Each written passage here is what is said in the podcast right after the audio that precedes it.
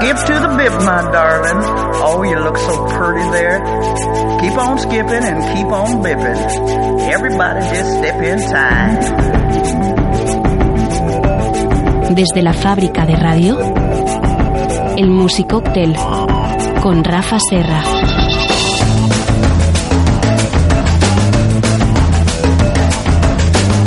Pues aquí estamos un día más con el Musicóctel. Desde la fábrica de radio, muy cerquita eh, del Palacio de Congresos de Valencia.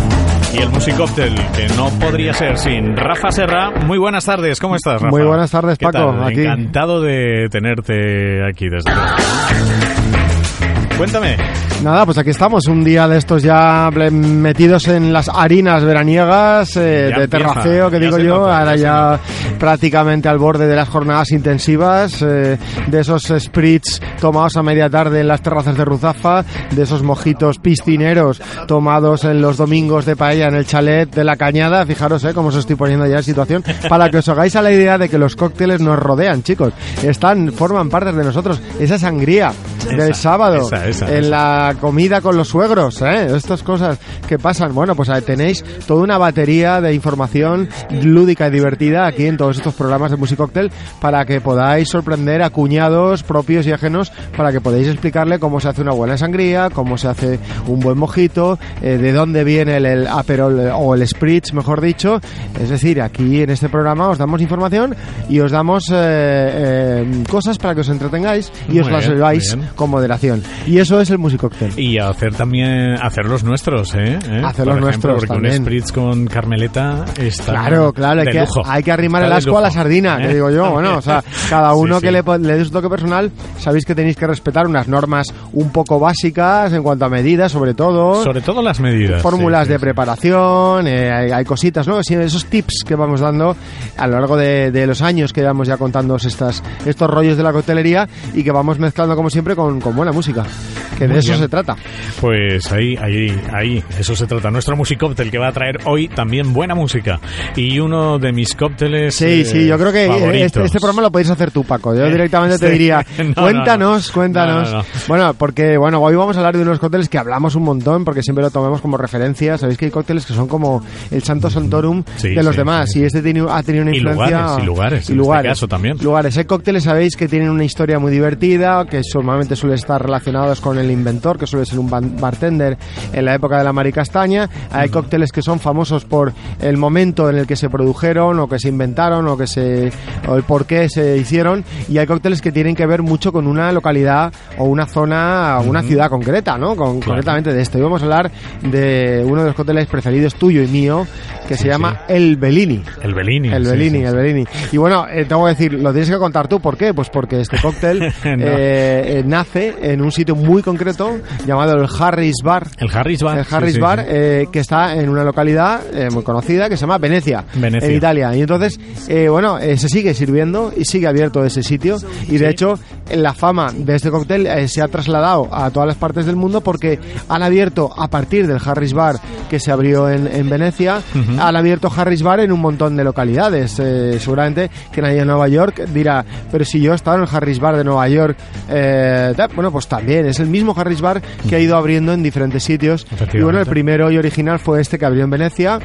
Eh, también un poco con una idea un poco de turista y de siempre hemos explicado estas esta tendencia que todavía sigue existiendo de, de estos eh, turistas eh, pudientes eh, con posibles que digo yo Sí. sobre todo pues americanos que iban eh, a Europa o viajan a Europa y siguen viajando a Europa eh, a visitar esa la cuna de para ellos de la civilización y siempre acababan en Italia y siempre acababan en, en Venecia. Y bueno y, y a partir de ahí surgió ese cóctel allá por 1948 que es cuando se data eh, la, concretamente el- la fecha donde el eh, coctelero el bartender el dueño el jefe de barras del Harris Bar de Venecia llamado Giuseppe Cipriani eh, Eso es. inventó esta receta pero cuéntanos Paco tú has estado allí Yo Eh, ¿cómo es allí. aquello? Es un Eh, sitio, la verdad es que es un ¿Cómo está sitio- el cóctel, lo primero? Eh, el cóctel estaba muy bueno. Sí que es verdad que no lo servían natural. O sea, si vas en diciembre, como me pasó a mí. Claro, esto es por esto Entonces, hemos sacado el cóctel ahora. eh, exactamente. Esto es. Si vas en diciembre, eh, no es el momento, ¿eh? y has hecho muy bien en sacarlo ahora porque ahora es la buena época Eso es. del melocotón. Eso lo que es, llaman ellos es. la pesca. ¿no? La pesca. La pesca. que no es la Entonces- pesca de pescar. que la no, pesca. es un melocotón. El Además, fruto. es un melocotón muy particular. Así como nosotros tenemos la naranja sanguina, ¿eh? correcto, ellos tienen ese tipo de melocotón, esa pesca que es muy sanguina. Correcto. De ahí que tenga ese Ahora daremos color. un truquito. Ahora daremos un truquito para ahí- intentar sí, sí. sustituir eso que El- decíamos, darnos el toque personal de Claro, la zona, ¿no? Porque claro, si no, ese, ese color sonrosado que tiene el, el Bellini allí, pues claro, no, no es el mismo. Y bien, es verdad que el que me tomé yo estaba embotellado. O sea, ellos lo embotellan, lo- Claro, lo, guardan claro.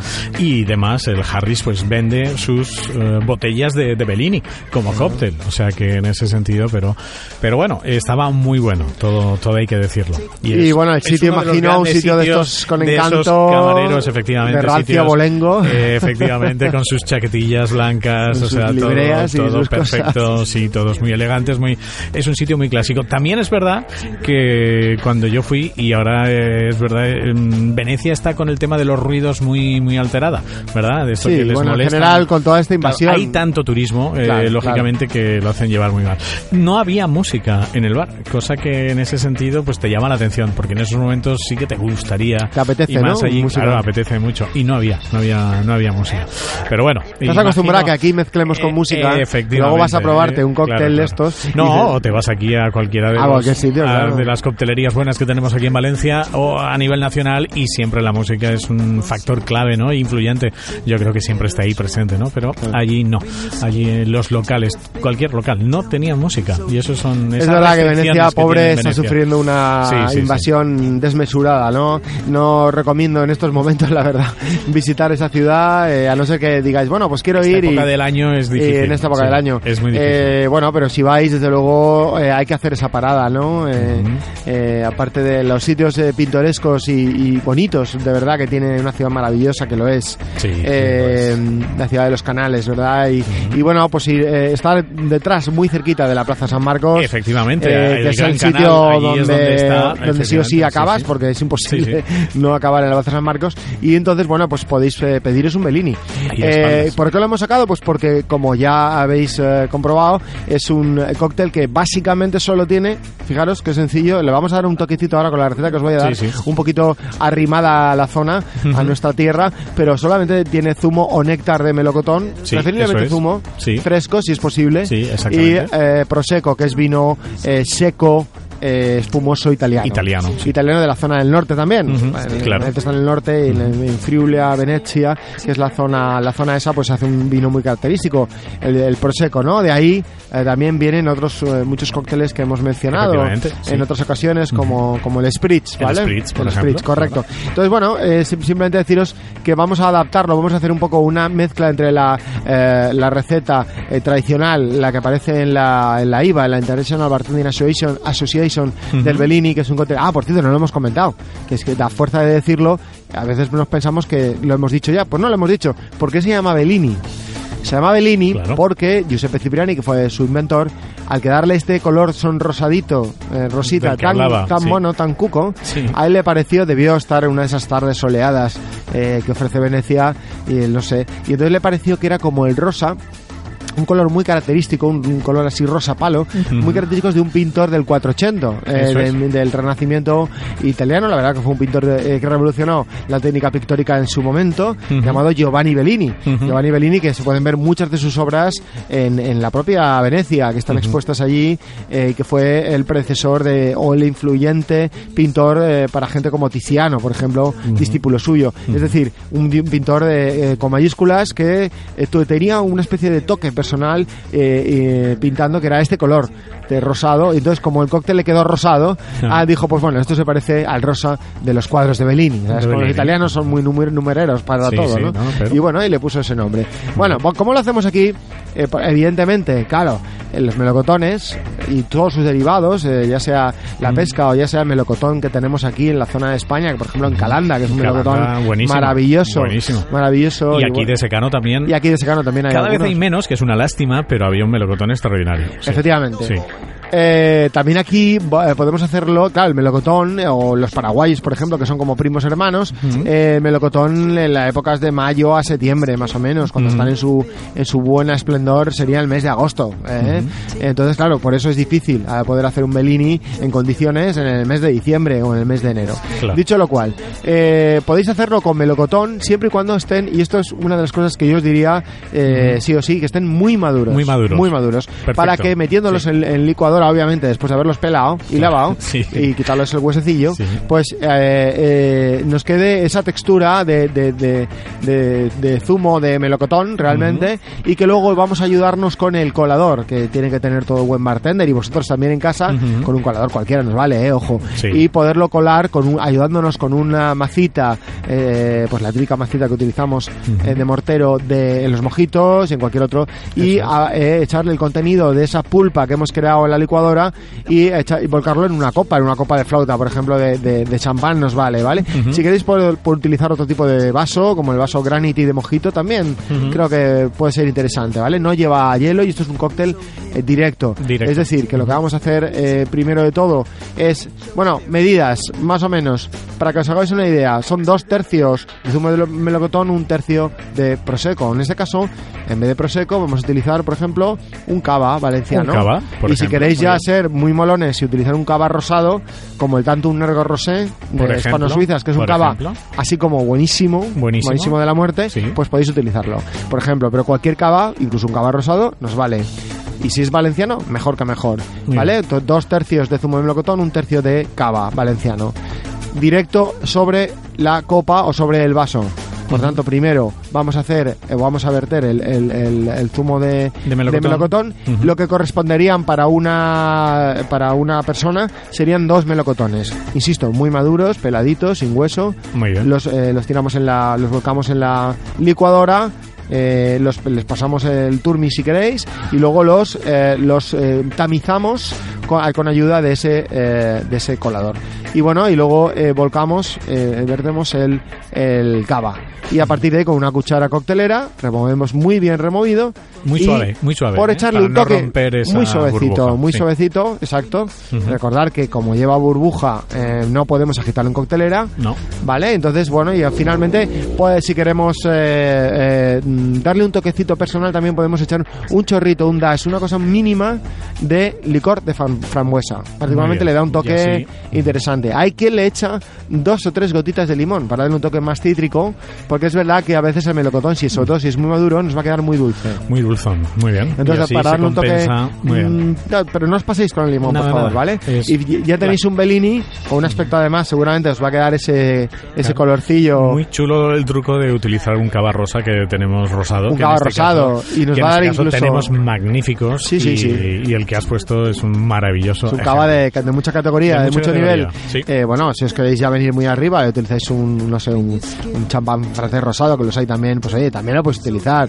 Y oye, y si tenéis prosecco, ¿por qué no? Utilizarlo y hacéis la receta también. original. Original. O sea, no hay ningún problema. Pero bueno, y en cualquier caso, quiero deciros, Bellini, la gran alternativa, señores, al Spritz o al mojito eh, veraniego. Creo que podéis eh, marcaros un tanto de estos maravillosos en esas celebraciones o comidas que tenemos veraniegas ya adelante, ya Yo bien. una, Sí. eh, una de esas paellas piscineras que digo yo y podéis eh, sorprender a propios y extraños y contar la historia de, de Venecia y contar De la historia de un cóctel por otro lado que, cómo no, sedujo a los grandes bebedores que hay por los mundos de la coctelería como Hemingway, Sí, sí, como claro. Orson Welles, Lo que han- están allí ahí han además. pasado todos, sí, han pasado, que pasaron, pues es verdad, pasaron por el Harris Bar y lo probaron. Y bueno, ahí está esa receta que queda para la posteridad, un cóctel que se sigue bebiendo un montón. Muy bien.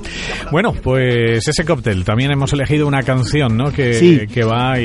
Esa canción nueva, porque hemos hablado otras veces de este cóctel y hemos elegido siempre alguna canción como por ejemplo Alguna italiana, no sí. es no es eh, alguna italiana, Sí. eh, Domenico Moduño, a veces hemos cogido, pero bueno, eh, cantantes venecianos de música italiana, a ver los hilos, Ujú. pero eh, bueno, a veces hemos cogido la canción, quiero recordar de, de Ve- Venecia sin ti, de Por ejemplo. sí. de- ay, no me sale. Charles Aznavour. Que- ah, Charles Aznavour, que se nos fue hace poquito. Es. Y bueno, eh, pero hemos, nos hemos ido por otra, por otros derroteros. Es decir, bueno, personajes famosos de, de lo que hay famoso en Venecia, ¿no? Pues bueno, están los carnavales, ¿verdad? Claro. Estaba Tiziano, pintor, estaba Bellini. Oye, el mayor personaje famoso veneciano es Casanova.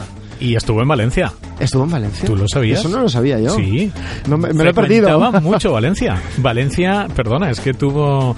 Bueno, eso es... eh, yo estuve una vez en una ruta de estas erótica de Valencia. Es que Ah. Valencia tenía, efectivamente... Tenía lo suyo, hombre, Sí, sí, éramos... tenía lo eh, suyo. es verdad que, los hay Tenía que en el uno de los burdeles más grandes de Europa.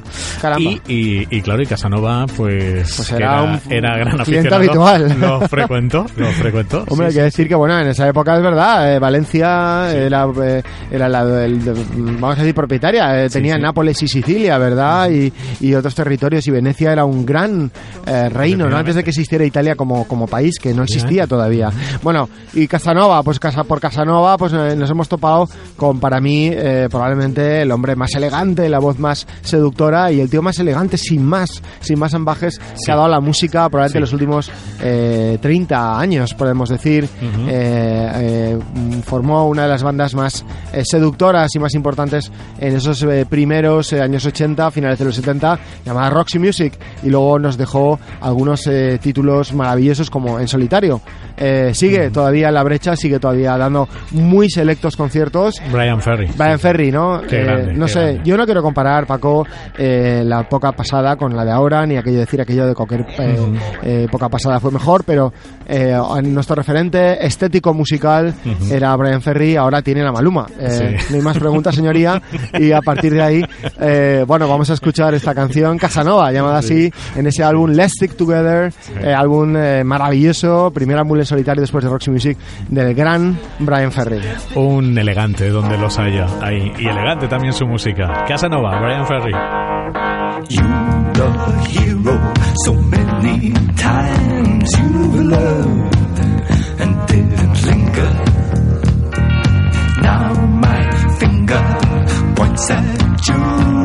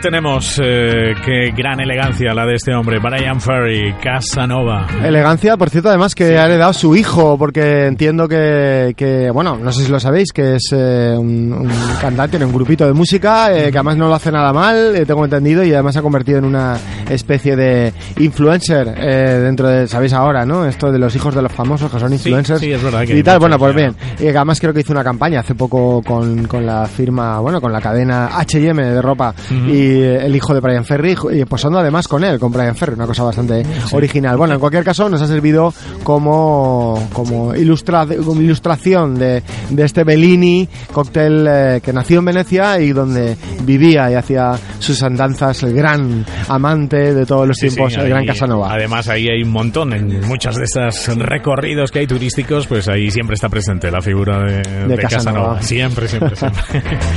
nuestro Musicóctel, con él llegamos al final de nuestro tiempo. Rafa Serra, muchísimas gracias. Muchas gracias a ti. Una semana más. Nosotros volveremos la semana que viene. Desde la fábrica de radio, el Musicóctel con Rafa Serra. Volvemos la semana que viene. Don't be so hip. Take this little tip. Let your spirit rip. When you skip to the bip.